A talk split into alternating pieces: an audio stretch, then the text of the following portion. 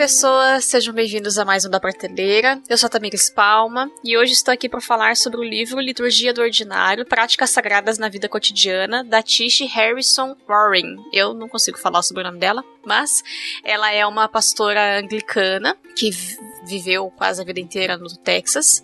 Hoje, pelo que eu pesquisei, ela não, ela tá vivendo em outro estado, mas é, eu fiquei sabendo desse livro quando ele foi enviado pelo Clube de Leitura Box 95 é um clube que eu não assino, mas eles são esses clubes de, né, você faz uma assinatura mensal e aí recebe um livro todo mês e tudo mais. E esse livro foi enviado, se eu não me engano, em setembro, outubro do ano passado, não tenho exatamente a data. E eu tinha achado muito interessante, porque a, o nome do livro, assim, a capa é um, né, como vocês viram na imagem aqui, esse, essa, o pãozinho e o café e tudo mais. E me chamou a atenção essa ideia de você pensar em como a nossa vida ordinária, como o nosso dia a dia tem sim um aspecto espiritual, a gente pode ter uma liturgia por trás desse desse dia. Então, eu li o livro no aplicativo The Pilgrim, que é um aplicativo que tem livros tanto em e-book quanto em audiobook no a partir de uma assinatura também, então você assina mensalmente e aí você tem acesso a todo o catálogo deles e eles têm disponível esse livro. Teve uma promoção que alguns digital influencers tinham um cupom de desconto no ano passado para assinar o aplicativo por R$1,99 por um mês. E aí eu aproveitei e devorei. Eu ouvi o audiobook desse livro, o que é uma experiência legal. Eu só tinha feito isso lendo Harry Potter. E aí acabei fazendo para o Liturgia do Ordinário primeiro. Já ouvi outros audiobooks no The, Pil The Pilgrim. E foi uma coisa muito legal, assim. Eu gostei muito da experiência. Mas antes de entrar no livro especificamente, eu vou ler a sinopse, que é a, a sinopse disponível no site do The Pilgrim. Diz assim: Rotina. Se Deus vai nos encontrar em algum lugar, com certeza não será aí, certo? O Senhor só se mostraria em milagres e eventos extraordinários, experiências de outro mundo. Porém, Deus está presente em todo lugar, até de formas surpreendentes no mais ordinário que há na vida. Como abraçamos o sagrado no ordinário e o ordinário no sagrado? Cada capítulo nesse livro olha para algo que a autora faz no dia dela: arrumar a cama, escovar os dentes, perder a chave, até brigar com o marido. Cada detalhe da vida é visto pelas lentes da liturgia, pequenas práticas e hábitos que nos formam. Com base nas várias facetas da sua vida como missionária universitária, amiga, esposa e mãe, Tish Harrison Warren desenvolve uma teologia prática do dia a dia. Cada atitude se relaciona a uma disciplina espiritual, bem como a um aspecto do nosso culto no domingo. Venha e descubra a santidade do seu dia a dia. E aí, entre aspas, tinha uma citação: Você não pode começar uma revolução se não aprender a lavar a louça. E eu acho essa frase maravilhosa para vários aspectos da vida cristã e vida como um todo, de forma geral, na verdade. Então esse livro ele traz são 13 capítulos, se eu não me engano. E cada um desses capítulos, ele traz, ele aborda um aspecto do nosso dia a dia. Então começa com acordando, passa por escovar os dentes, arrumar a cama, escovar os dentes, sabe? A, a, comida, a nossa relação com a comida, a nossa relação com as brigas que a gente tem. É, né, o exemplo que ela dá aqui é do. Deixa eu ver, são. É, tem acordando, que relaciona com o batismo, arrumando a cama que se relaciona com a liturgia e o ritual que molda a nossa vida, escovando os dentes, que mostra a nossa a relação que a gente tem que ter com o nosso corpo como templo do Espírito Santo, perdendo a chave, a confissão e verdade sobre nós mesmos, comendo as sobras de ontem, a questão da palavra, sacramento e nutrição na vida do cristão, brigando com o marido, passar pela paz e a obra cotidiana de Deus na nossa vida, conferindo e-mail, bênção e envio, ficar, presa no trânsito, ligar para uma amiga, beber chá, dormir. É, são 11 capítulos. O último é sobre dormir, que é o sábado, descanso e a obra de Deus. Então, a partir dessas perspectivas de coisas que a gente faz, algumas delas todos os dias e outras com uma frequência um pouco menor, a autora começa a refletir sobre a nossa vida, sabe? Sobre como a gente vê, como a gente sente Deus no nosso cotidiano. Então, entre as coisas que mais me marcaram esse livro, a ideia de trazer essa liturgia, que é algo tão comum nos cultos, para a vida cotidiana das pessoas, eu achei fantástica. Na Igreja Presbiteriana do Brasil, né, que é a IPB que eu faço parte, eu e o Jonathan fazemos parte, a gente tem a liturgia e ela é seguida todo domingo, mas eu confesso que eu nunca vi alguém pregar ou explicar por que, que a liturgia é assim ou assado, qual que é o princípio que rege, sabe? Como que se determinou que essa é a ordem do culto, que essa é o sentido litúrgico do culto. Então a gente faz por costume, sabe? Todo domingo é assim e tá tudo bem. E como a igreja presbiteriana é, eu, vou, eu, vou, dizer por ela, porque eu não conheço tantas igrejas cristãs assim. Mas como dentro da IPB nós temos poucos símbolos e ritos, eu sinto muita falta dessa face material para representar o espiritual, sabe? E esse livro trouxe muito disso para minha vida. A autora é anglicana, ela é pastora anglicana e dentro da igreja anglicana, pelo jeito, há muito mais essa questão da liturgia, dos ritos, dos símbolos. E aí ela ia explicando e trazendo o que, que ela vê no culto, o que, que eles vivenciam na igreja para dentro da vida cotidiana e fazia todo sentido para mim, sabe? Então foi uma coisa que me agregou muito espiritualmente de pensar em práticas litúrgicas diferentes das quais eu convivo e pensar em coisas para além do, da liturgia do domingo, mas pensar o ano litúrgico e isso não existe na minha nas, na minha experiência de igreja presbiteriana no Brasil. Eu nunca vi nada desse tipo. A gente comemora o advento e a gente comemora a Páscoa. Especificamente a Páscoa, ainda não nem pensa na quaresma e tudo mais, né?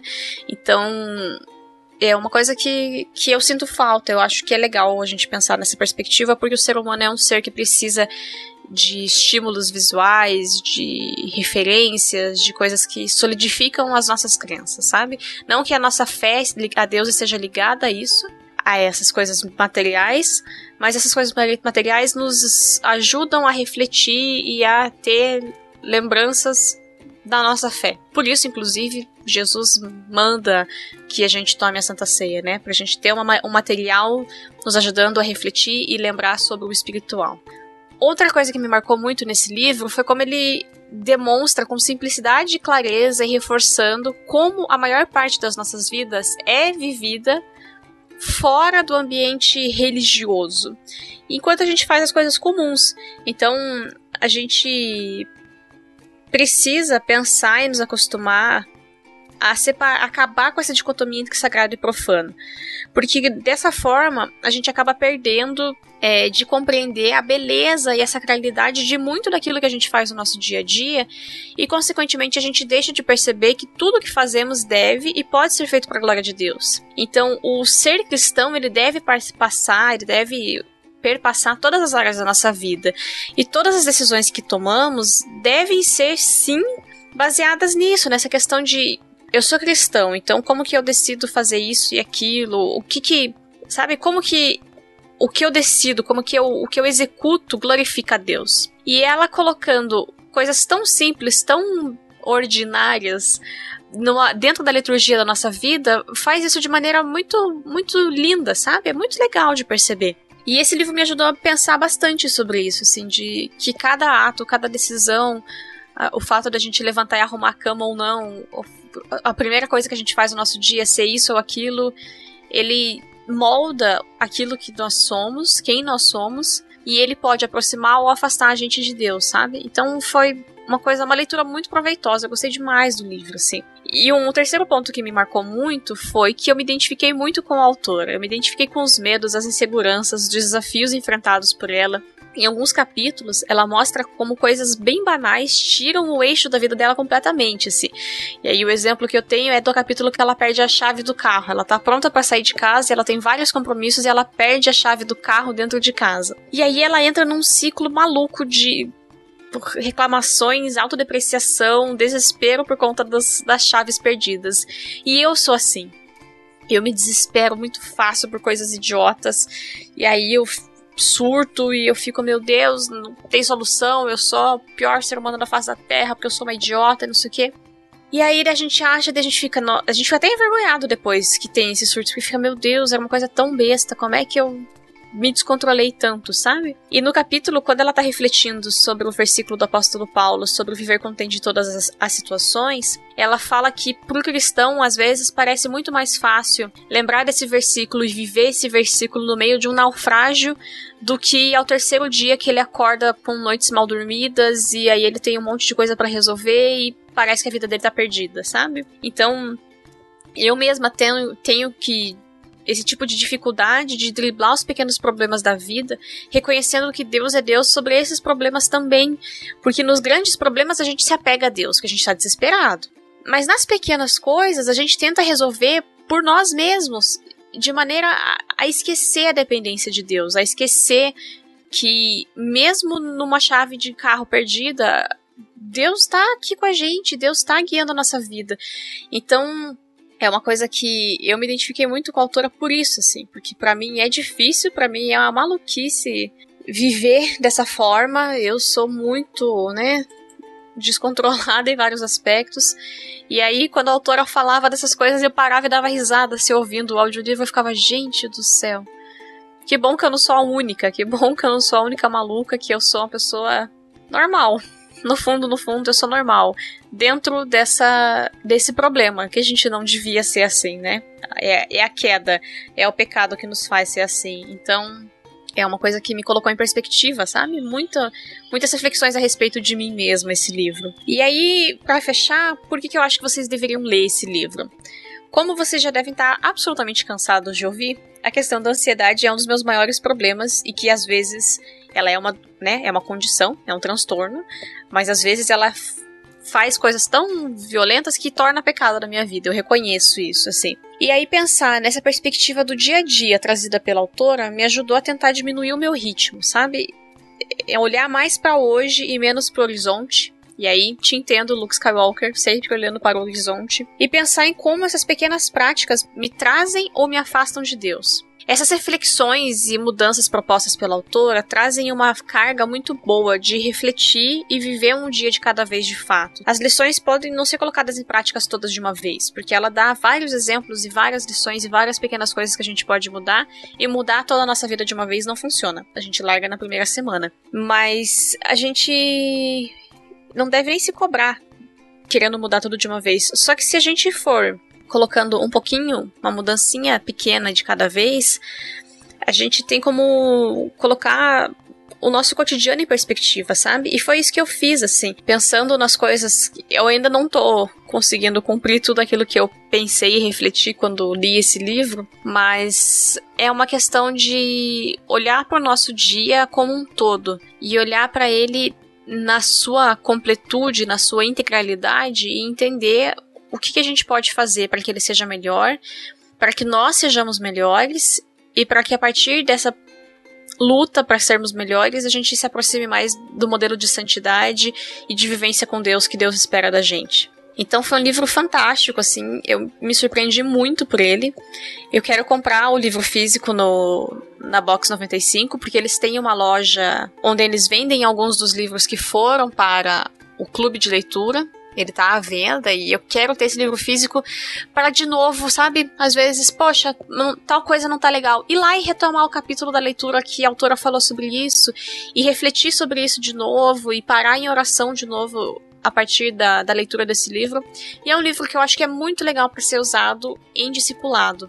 Então, pequenos grupos do, domésticos, pequenos discipulado entre pessoas, assim, é uma coisa que eu achei que muitas, muitas é, reflexões surgiram para mim a partir desse livro. Então fica muito forte a dica. E, né, eu sei que existem pessoas não cristãs que ouvem o podcast, mas é um livro que, inclusive, para pessoas não cristãs, você pensar em como organizar melhor o seu dia. Não num sentido, sei lá, de coaching, mas de uma reflexão pessoal e interna mesmo. Eu gostei demais da leitura. Fica a indicação do livro, fortíssima, né? Como eu disse, tá à venda só na loja da Box 95, eu não achei em outras lojas, porque eles que produziram o livro, então é um livro exclusivo deles. Mas o audiobook e o e-book estão disponíveis no aplicativo do Pilgrim. Então, se você tem interesse, eu sei que acho que os primeiros sete dias são gratuitos. Vai ter link no post aqui embaixo, então se você tiver aí com um tempinho sobrando uma semaninha mais tranquila, assina por sete dias para ler esse livro e depois, se você não gostar, você cancela, ou se você não, não tiver como pagar agora, né? Porque tem um valor de mensalidade e tudo mais, aí você cancela, mas pelo menos experimenta o livro e experimenta o aplicativo, que eu gostei bastante. Eu acho que eu li, entre ter lido e ouvido, uns quatro ou cinco livros desde que eu assinei o aplicativo. E tem sido muito proveitoso, assim. Tem bastante coisa cristã diferente, coisas que eu não tinha ouvido falar, coisas que eu não tinha pensado a respeito. E aí, por ter a comodidade de ter audiolivros, teve coisas que, tipo, se fosse parar e sentar e ler o livro, talvez eu não fosse ler. Mas é, ah, vamos colocar enquanto eu lavo a louça, igual a gente ouve podcast, né? Fui colocando. Então, teve livros que eu não teria lido de outra forma e com ele, nessa facilidade, eu acabei lendo. Então, ficam essas duas indicações. E espero vocês nos comentários. Nem vou falar mais que eu sinto saudade, porque eu sinto, mas vocês não se importam. Mas quem, quem já leu, comenta aqui embaixo, gente, se gostou do livro e se você ficou sensibilizado, ficou tocado pela, pela minha descrição, diz aí também se você ficou afim de ler o livro. Eu gosto muito de saber quando vocês deram deram chance para as minhas indicações. É uma alegria sem tamanho. É o pagamento que eu recebo por fazer o da prateleira são vocês lendo e assistindo as coisas que eu indico, pessoal. Então, tenham um bom mês e até 1 de março. Tchau, tchau, pessoal!